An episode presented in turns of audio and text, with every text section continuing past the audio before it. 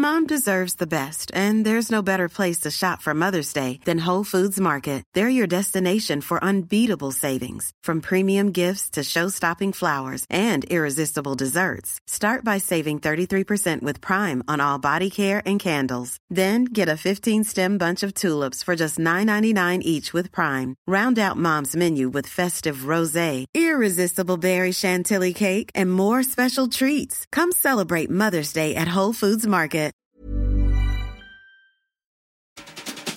Bienvenue dans les chroniques du sexisme ordinaire, le podcast qui débusque le sexisme dans les moindres recoins. Je m'appelle Marine et avec vous, je passe à la loupe des sujets pas si anodins, de la taille des poches de pantalon au calcul du PIB. Car si le diable est dans les détails, le patriarcat aussi. Ici, pas de longs discours, du concret, des faits, le tout avec humour. Épisode 8, les Jeux olympiques les JO de Paris 2024 devraient être les premiers Jeux paritaires. Il y aura autant d'hommes que de femmes parmi les athlètes. Victoire, car depuis l'Antiquité, le sport est une activité faite par et pour les hommes. Au cours de l'histoire, les femmes ont été exclues des activités sportives en général et des Jeux olympiques en particulier. D'où l'idée encore répandue aujourd'hui que le sport, c'est un truc de mec les premiers Jeux olympiques ont été organisés pendant plus de 1000 ans dans la Grèce antique. Tous les quatre ans, des athlètes se retrouvaient à Olympie, d'où le nom Jeux olympiques, pour s'affronter en course à pied, lutte, équitation, lancer de disques et de javelots. Olympie, le reste du temps, c'était un sanctuaire avec des temples et les Jeux étaient aussi une fête religieuse en l'honneur de Zeus. Les gens venaient des différentes cités grecques, comme Athènes, Sparte ou Delphes, et en théorie, pendant les Jeux, il était interdit de se faire la guerre, ce qui était une habitude assez courante le reste du temps. On a gagné Les jeux antiques étaient l'occasion d'exalter l'appartenance à telle ou telle cité. Oh les champions On est tous ensemble C'est le grand jeu La Française peut Les cités sont des regroupements de citoyens libres et autonomes qui organisent la vie en communauté, sans roi ni reine. On dit souvent que les Grecs ont inventé la démocratie, mais ce n'était pas la démocratie pour tout le monde. Il y avait des esclaves et les femmes n'étaient pas reconnues comme citoyennes, elles ne participaient pas aux décisions. La pratique physique fait pleinement partie de l'éducation des jeunes citoyens grecs. Les garçons. L'idée est de ressembler à une statue grecque. Un beau gosse, tout en muscles. Magnifique. Vous faites du sport? Des maîtres spécialisés entraînent les jeunes hommes. Il faut être fort, mais aussi courageux, téméraire et endurant. Tout ça pour être un bon soldat et foutre des branlées à l'adversaire dans les guerres entre cités. Sois un homme Dans l'Antiquité, les Jeux olympiques étaient interdits aux femmes, même en tant que spectatrices, sauf si elles étaient jeunes et vierges pour couronner les vainqueurs. Celles qui bravaient l'interdit pouvaient être condamnées à mort et jetées du haut d'une falaise. Certaines femmes se sont déguisées en hommes et ont essayé de pénétrer dans l'enceinte sacrée et virile d'Olympie. Résultat, au portique de sécurité, on demandait à tout le monde de se mettre à poil.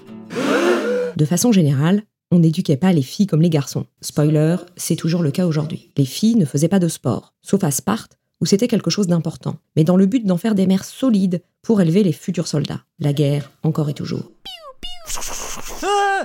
On a gagné Il faut quand même noter que les femmes avaient leurs propres jeux, les jeux d'Eraya, juste avant les Jeux masculins d'Olympie. Mais ne concouraient que les jeunes femmes non mariées, il y avait des épreuves de course à pied, et c'était aussi un rite de passage prénuptial avant le mariage. En 393 avant notre ère, l'empereur romain Théosode Ier siffle la fin de la bamboche. Les jeux sont interdits car c'est un rite païen d'infidèles. Et oui, l'Empire romain est devenu chrétien. Exécution par Jupiter Au cours des siècles, dans nos sociétés occidentales, les jeux sportifs restent une affaire d'hommes où on apprend à être un mec, un vrai. Le sport moderne, tel qu'on le connaît, se développe d'abord en Angleterre, dans les public schools, qui n'ont rien de public, ce sont des écoles privées pour les riches. Les élèves sont encouragés à pratiquer des exercices physiques pour apprendre la discipline, l'autonomie et la maîtrise de soi, un peu comme chez les Grecs. La légende raconte que c'est un élève de l'école de rugby qui lança la création du sport du même nom en reprenant à la main la balle lors d'un match de foot. En dehors des public schools, l'aristocratie anglaise pratique le tennis, l'équitation, l'escrime, le polo ou encore le cyclisme. Les femmes sont la plupart du temps exclues de ces activités, mais quelques duchesses, comtesses et baronnes osent se lancer. On trouve aussi à cette époque des femmes alpinistes, plutôt issues de la bourgeoisie. Elles accompagnent leur mari dans leurs courses en montagne, en jupon et robe longue, car le pantalon, c'est indécent.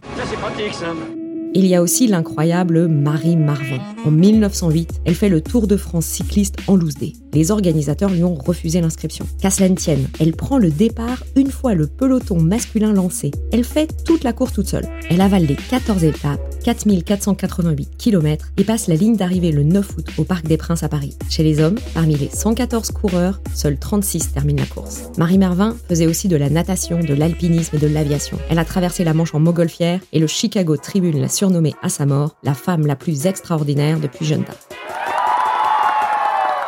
Mais en dehors des classes socialisées, il n'est pas vraiment question de sport. Le sport se développe donc comme une activité de mecs et de riches. Et parmi les mecs riches qui s'intéressent au sport, le plus fameux de l'époque est le baron Pierre de Coubertin. Charles-Pierre Frédy, baron de Coubertin, est issu d'une famille noble. Il étudie chez les jésuites, puis à l'école libre de sciences politiques. Au cours de ses études, il séjourne en Angleterre. Il fait une sorte d'Erasmus et il découvre la place du sport dans les public schools. Génial, non Et de retour en France, il milite pour le développement du sport dans l'éducation. Une multitude de petites associations sportives sont créées et se regroupent en fédérations. Coubertin se dit que pour aller plus loin, il faut agir à l'échelle internationale. En 1894, lors d'un congrès sur l'athlétisme qui réunit 2000 personnes de 12 pays différents, il lance un projet de Jeux olympiques. Les premiers Jeux olympiques modernes ont lieu à Athènes en 1896 et se déroulent depuis tous les quatre ans, sauf en 1916, 1940 et 1944 pour cause de guerre mondiale. La guerre, encore et toujours. Coubertin s'est inspiré des jeux grecs. Il y a dans les jeux modernes de nombreuses références à l'Antiquité, le marathon, la flamme, la trêve olympique, mais sans l'adoration de Zeus. Coubertin meurt en 1937 et les JO perdurent après lui. Il est devenu un héros du sport moderne. Il y a des rues, des écoles, des stades Pierre de Coubertin qui célèbrent cet incroyable humaniste, pacifiste, rêveur. Coubertin était un homme blanc, cis hétéro, riche et bien intégré dans son époque. C'était un sacré misogyne, raciste et colonialiste. Pour lui, l'athlète moderne exalte sa race, sa patrie et son drapeau. Il est persuadé de la supériorité des Blancs et il a soutenu les JO de Berlin en 1936 alors que Hitler était au pouvoir en Allemagne. Beaucoup appelaient à boycotter ces Jeux. Hitler lui renvoya l'ascenseur en proposant Coubertin pour le prix Nobel, ce que l'Académie Nobel refusa. Coubertin était radicalement hostile à la pratique du sport en compétition par les femmes elles étaient exclues des Jeux olympiques. En 1935, il déclare Le véritable héros olympique est à mes yeux l'adulte mâle individuel. Je n'approuve pas personnellement la participation des femmes à des concours publics, ce qui ne signifie pas qu'elles doivent s'abstenir de pratiquer un grand nombre de sports, mais sans se donner en spectacle. Aux Jeux olympiques, leur rôle devrait être surtout, comme aux anciens tournois, de couronner les vainqueurs. Coubertin n'arrivera pas à interdire trop longtemps la participation des femmes aux Jeux. Dès 1900, des femmes participent aux épreuves de tennis, voile, croquet et golf, puis de tir à l'arc et de patinage. Mais la discipline reine, l'athlétisme, leur reste interdite. Pour Coubertin et beaucoup de ses contemporains, le sport pour les femmes, c'est moche, dangereux et indécent. C'est parti pour le bingo misogyne Argument fallacieux numéro 1, le sport féminin, c'est moche. Bah oui, dans notre culture, la fonction première d'une femme serait d'être jolie pour satisfaire le regard de ces messieurs. Et pas besoin de remonter au 19e pour entendre ça. C'est complètement inesthétique. Il y a des sports qui sont masculins, il y a des sports qui sont féminins. Voir une femme danser, pour moi, c'est très joli. Voir une femme jouer au football, c'est moche, et je le dis. Voir une, voir une femme sur un vélo, c'est moche. Ça, c'est Marc Madio, un coureur cycliste en 1987, après une étape du Tour de France lors d'une interview croisée avec Jenny Longo. Argument fallacieux numéro 2, c'est dangereux. Bah oui, les femmes, ces petites choses fragiles, pourraient se blesser. Écartez-vous, mamie Écartez-vous Mais surtout, ça pourrait les empêcher de faire des enfants. Et ça, c'est très très grave. À l'époque, on considère que les secousses, les chocs liés à la pratique d'un sport, surtout en compétition, pourraient endommager l'utérus et compromettre la fécondité. Argument fallacieux numéro 3, c'est indécent. Pratiquer un sport en public ne serait pas convenable. Je suis choqué on peut faire du sport. Même Coubertin est d'accord. Mais planqué chez soi et en jupe longue. Mais les femmes ne se laissent pas faire par cette morale masculine et bourgeoise. Elles créent des associations sportives féminines, comme le club Femina Sport fondé à Paris en 1912, un vivier de championnes qui va en particulier développer le football féminin. De nombreux clubs se créent et les femmes pratiquent de plus en plus de disciplines, comme la natation, le foot, le basket, le cyclisme ou le hockey. Une femme en particulier œuvre sans relâche à cette époque pour développer le sport féminin c'est Alice Milia. Vous ne la connaissez pas? C'est normal, puisque l'histoire efface les contributions des femmes au profit de celles des hommes. Des hommes genre euh, Pierre de Coubertin. Alice Milia est institutrice. Et comme Pierre de Coubertin, elle a séjourné en Angleterre où elle fait de l'aviron. Elle ne deviendra pas une grande championne, mais elle va prendre le lead et imposer la présence des femmes dans le sport en compétition. Présidente de plusieurs clubs et fédérations, elle demande au Comité international olympique d'ouvrir les épreuves d'athlétisme aux femmes. Le CIO refuse. Alors, elle crée le premier meeting d'athlétisme féminin en 1921 à Monaco. En 1922, elle organise des Jeux féminins à Paris. 15 000 personnes y assistent. Il y a tout le cérémonial, comme dans les Jeux masculins.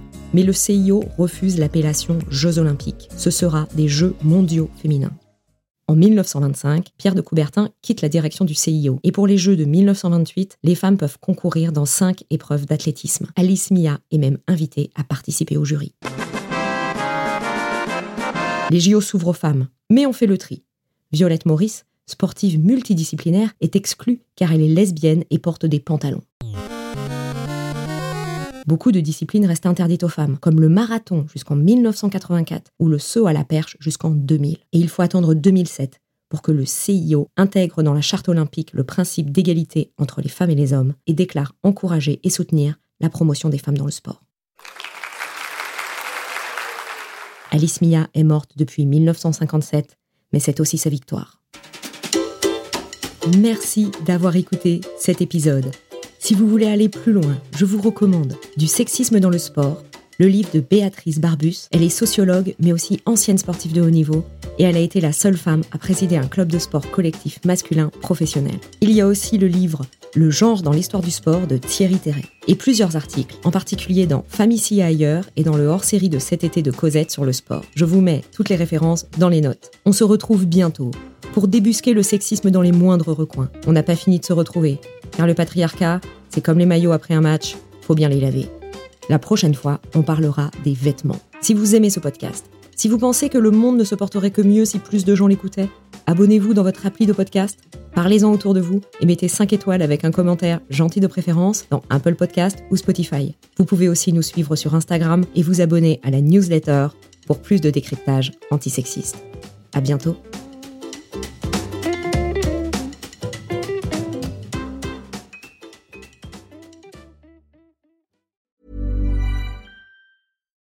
Deserves the best, and there's no better place to shop for Mother's Day than Whole Foods Market. They're your destination for unbeatable savings, from premium gifts to show-stopping flowers and irresistible desserts. Start by saving 33% with Prime on all body care and candles. Then get a 15-stem bunch of tulips for just $9.99 each with Prime. Round out Mom's menu with festive rosé, irresistible berry chantilly cake, and more special treats. Come celebrate Mother's Day at Whole Foods Market.